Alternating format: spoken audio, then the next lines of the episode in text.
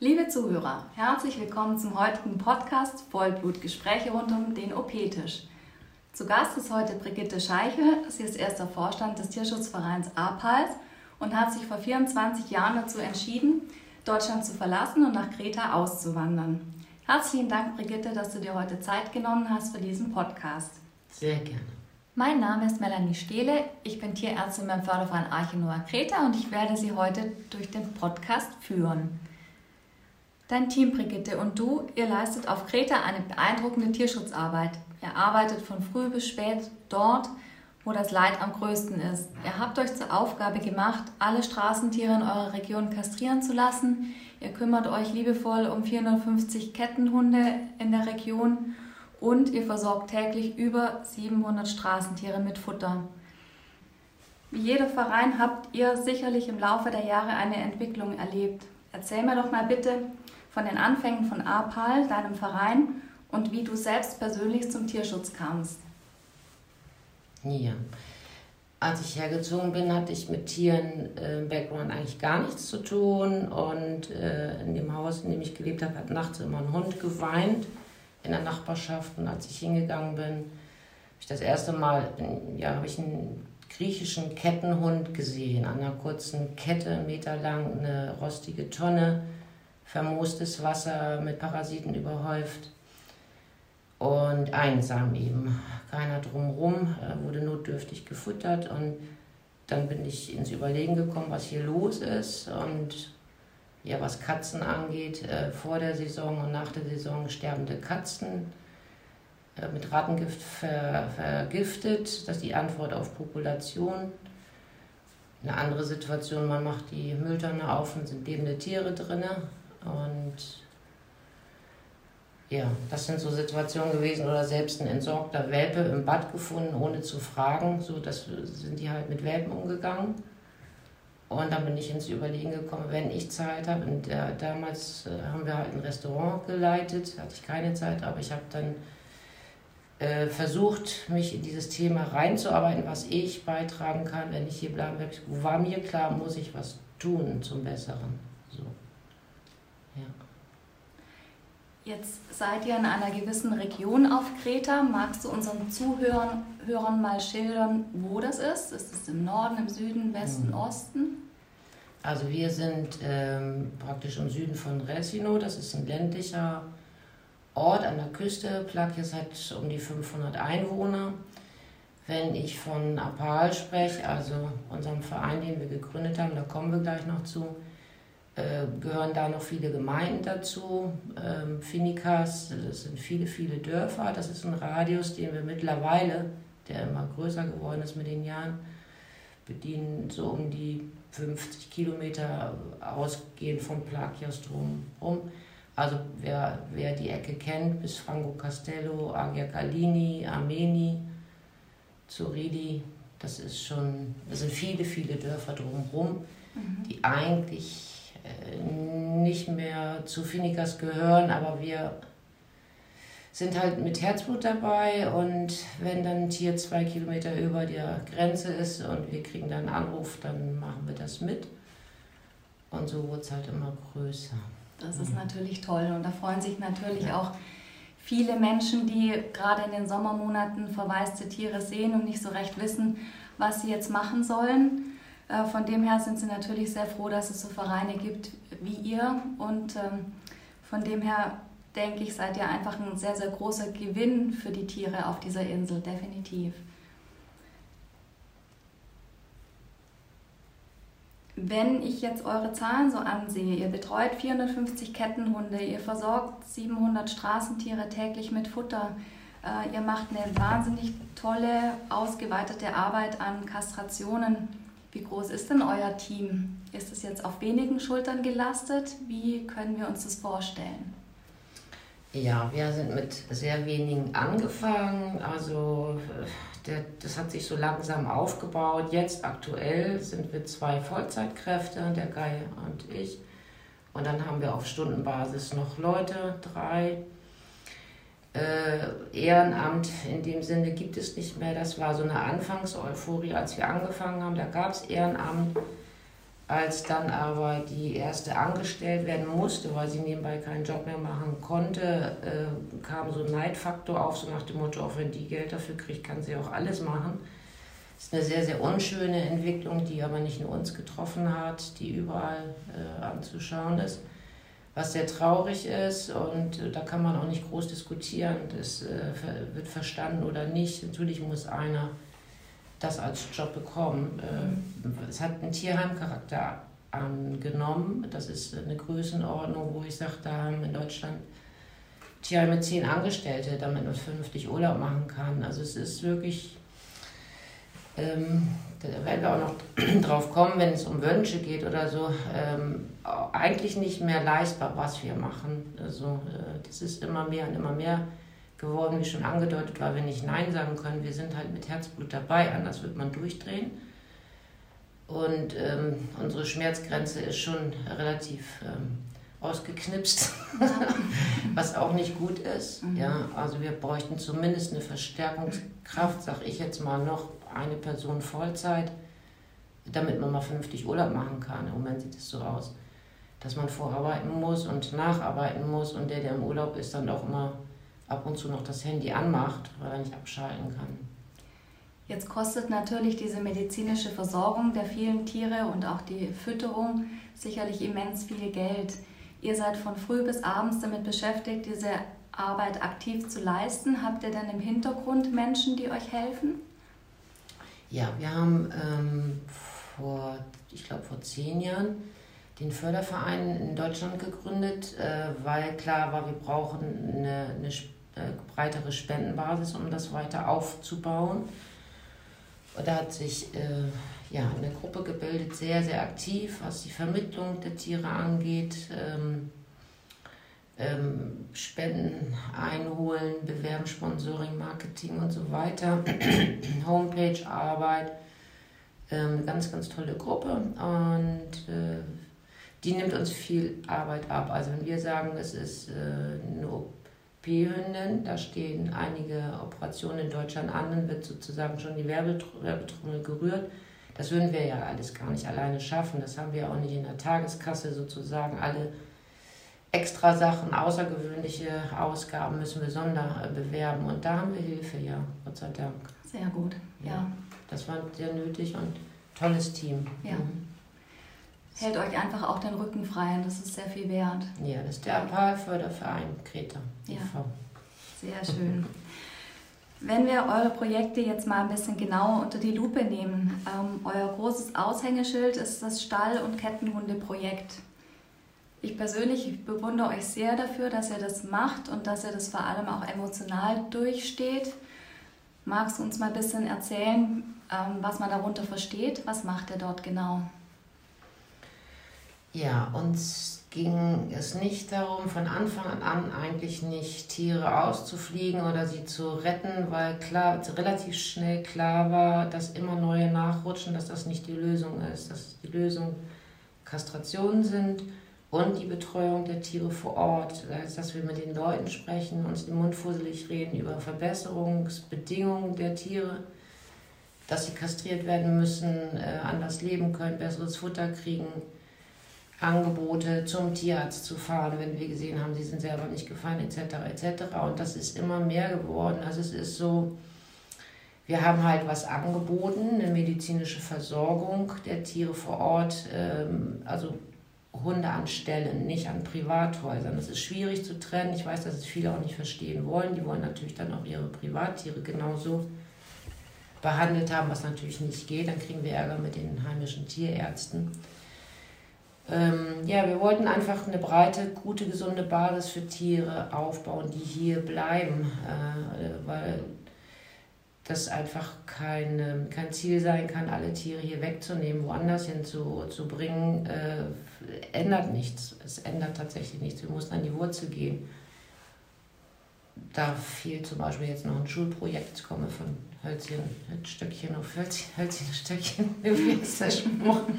Ja, ja. wie uns ist, ähm, liegen die, die wirklich am allerwenigsten Chancen auf ein gutes Leben haben, am, am, am meisten am Herzen so. Und das sind die Stallhunde. Und äh, Sie sollen gute Medikamente bekommen, Entwurmung, Flohmittel, äh, Halsbänder, sauberes Wasser. Wir bauen, lassen Hütten bauen.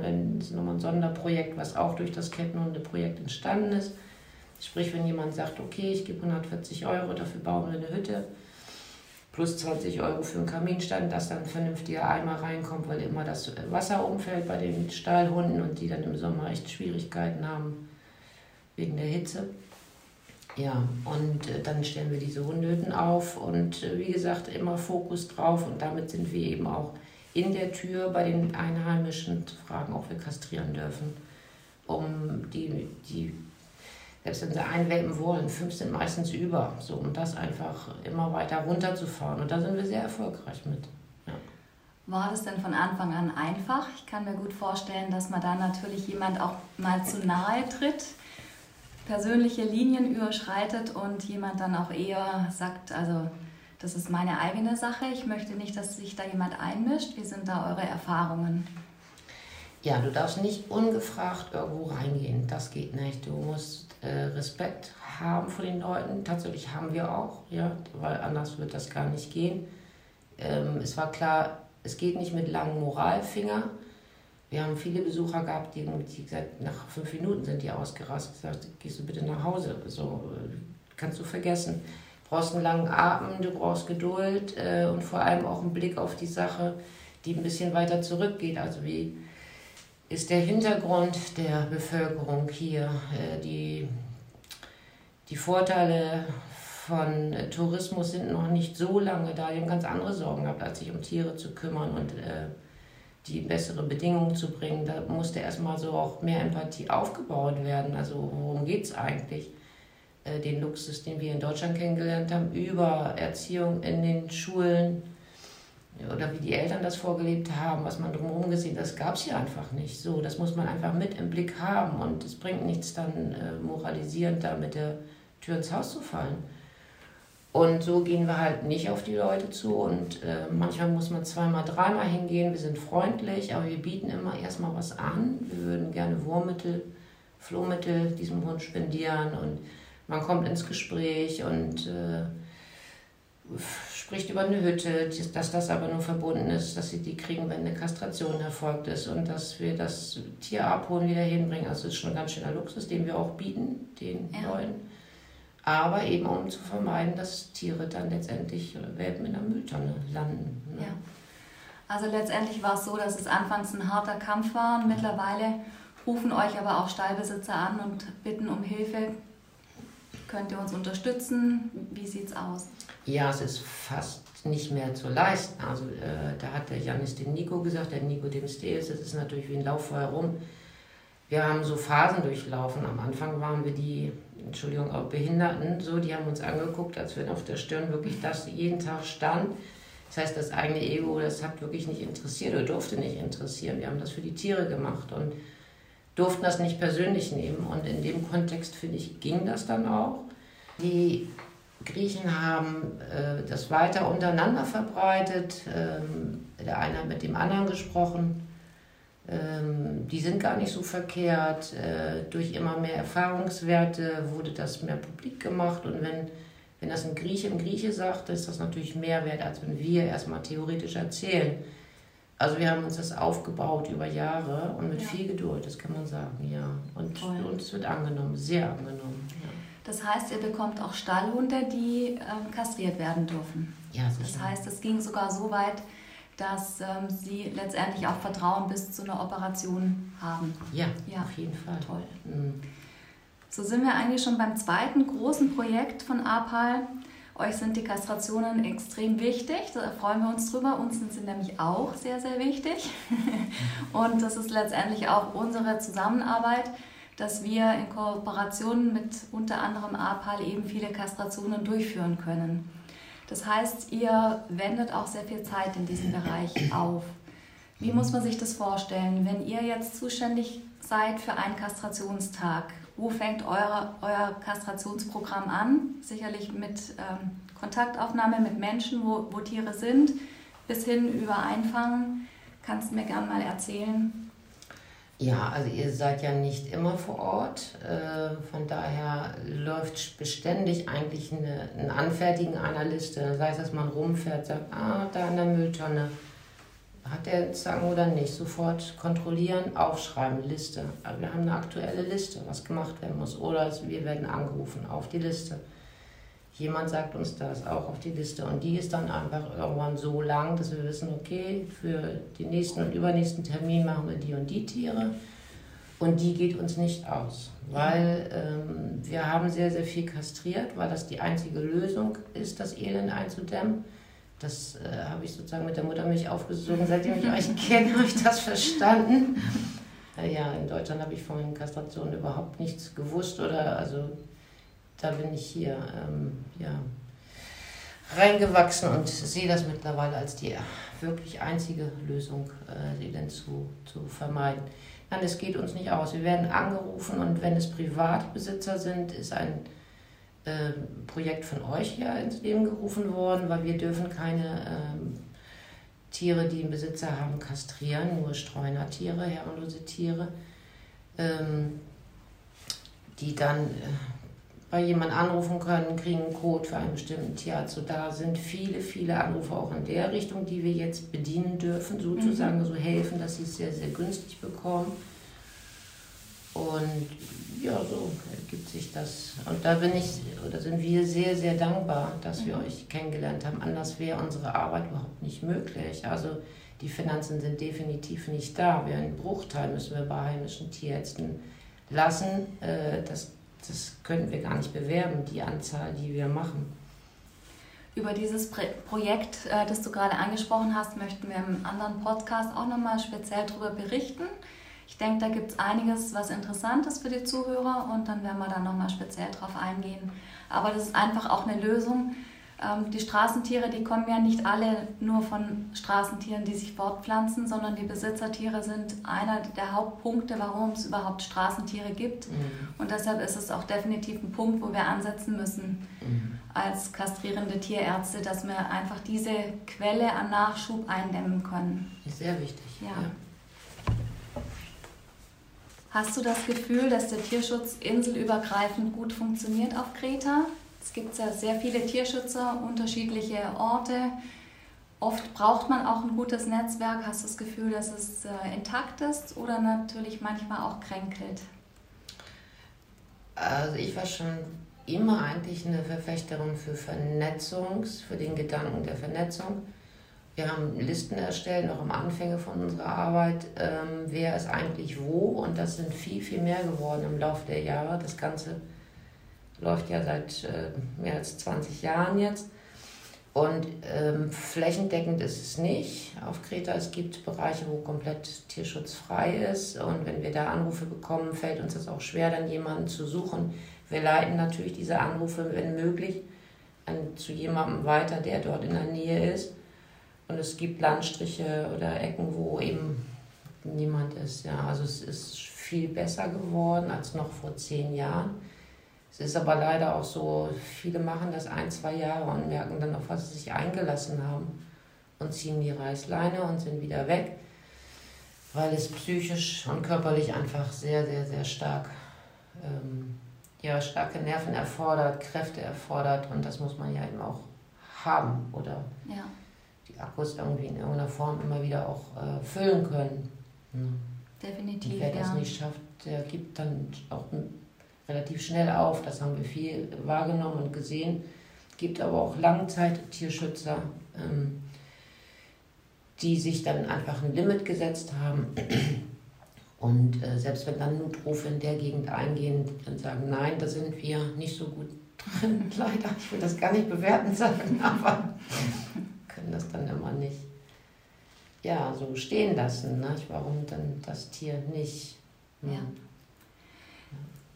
Es gibt ähm, neben den Sachen, die sehr, sehr gut funktionieren, auch immer Bereiche, die natürlich nicht so ganz einfach zu lösen sind, äh, wo sowohl euch als auch uns Steine in den Weg gelegt werden.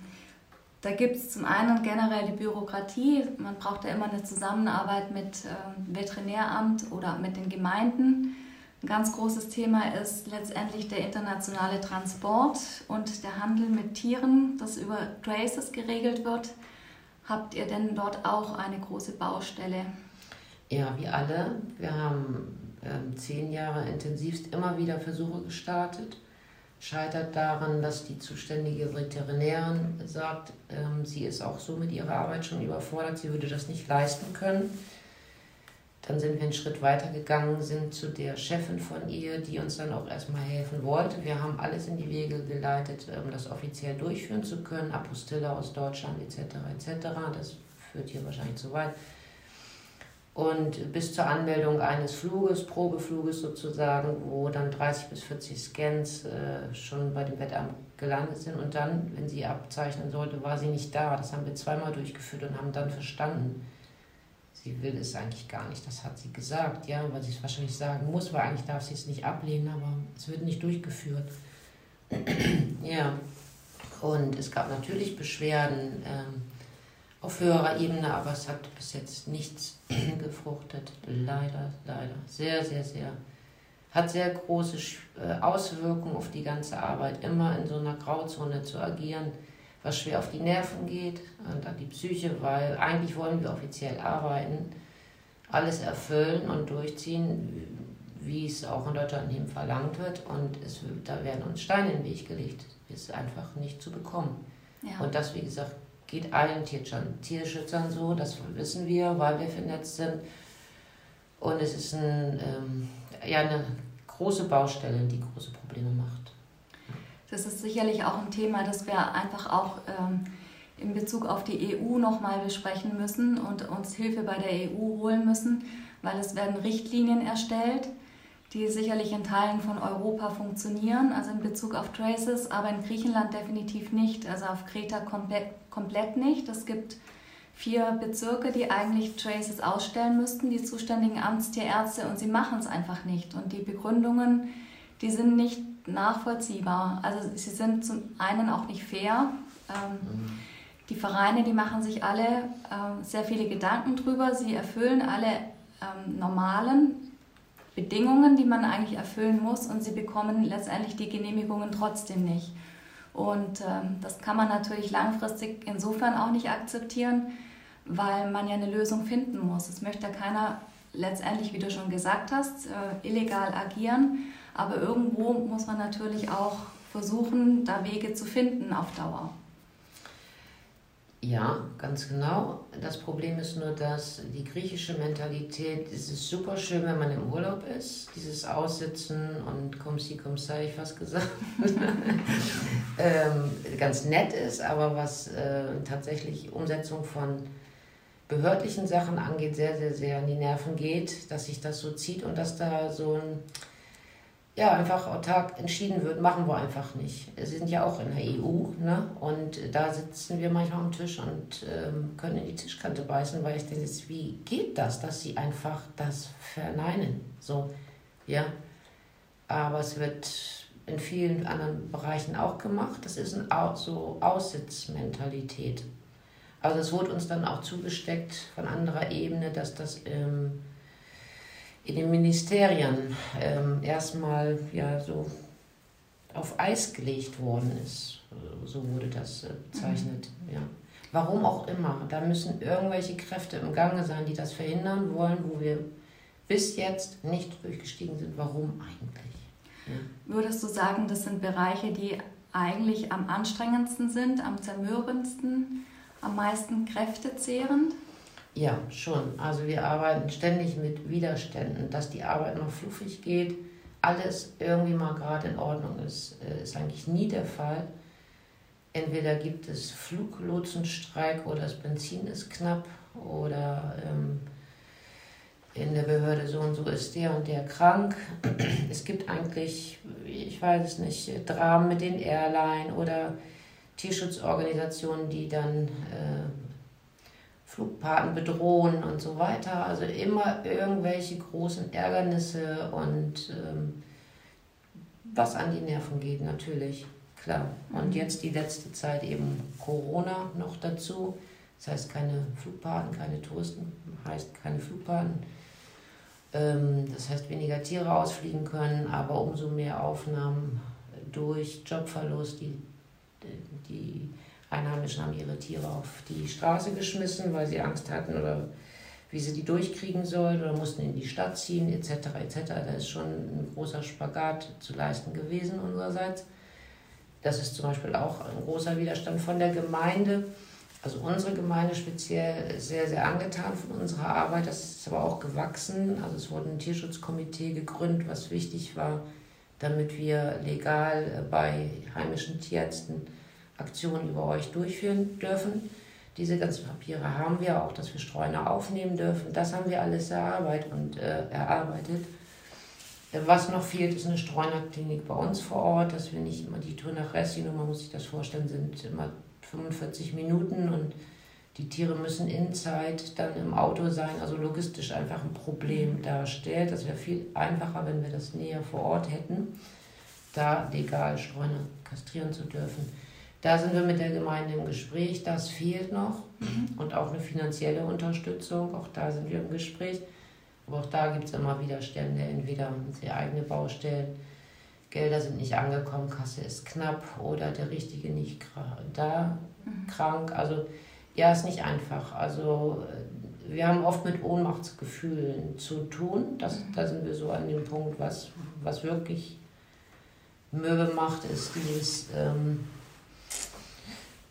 ja, das Gefühl, schon allein da zu stehen, das, mhm. das taucht auf und wir lösen das dann immer wieder aus, indem wir dann mit äh, befreundeten Vereinen sprechen, auch mit euch. Sagt, hier brauchen wir jetzt dringend Hilfe.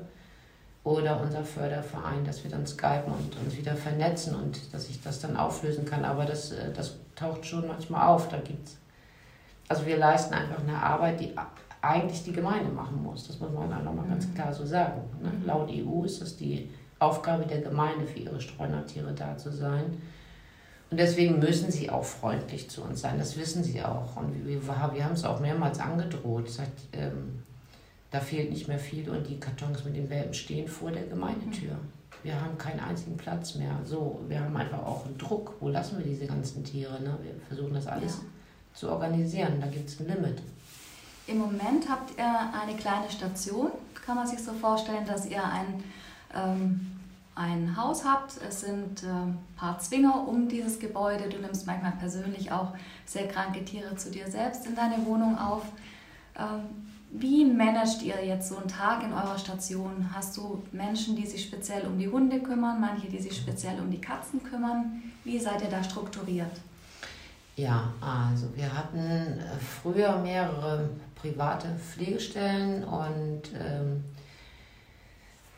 da hat sich viel verändert. Einige haben es eine Zeit gemacht.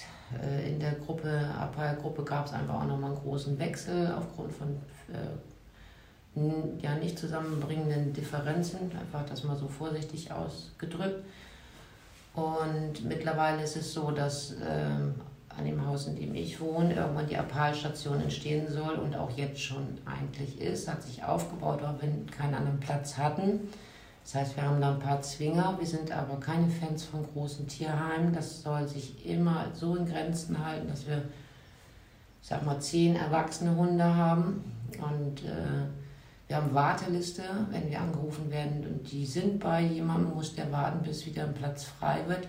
Es ist aber so rein, raus, rein, raus und innerhalb von der kürzesten Zeit werden sie sozusagen vermittelt. Deswegen schaffen wir auch eine sehr hohe Zahl. Da sollte man sich nicht täuschen, wenn man nur hört, zehn Hunde. Und äh, dann haben wir eine Katzenpflegestelle, unsere Casey und der, der Brian, die das seit äh, vielen, vielen Jahren machen, wo alle Gnadenhof-Katzen hinkommen können und Emergencies, also Unfallgeschichten, äh, Katzen, die da gepflegt werden, die wir natürlich betreuen, die ganzen Fahrten und äh, Equipment etc.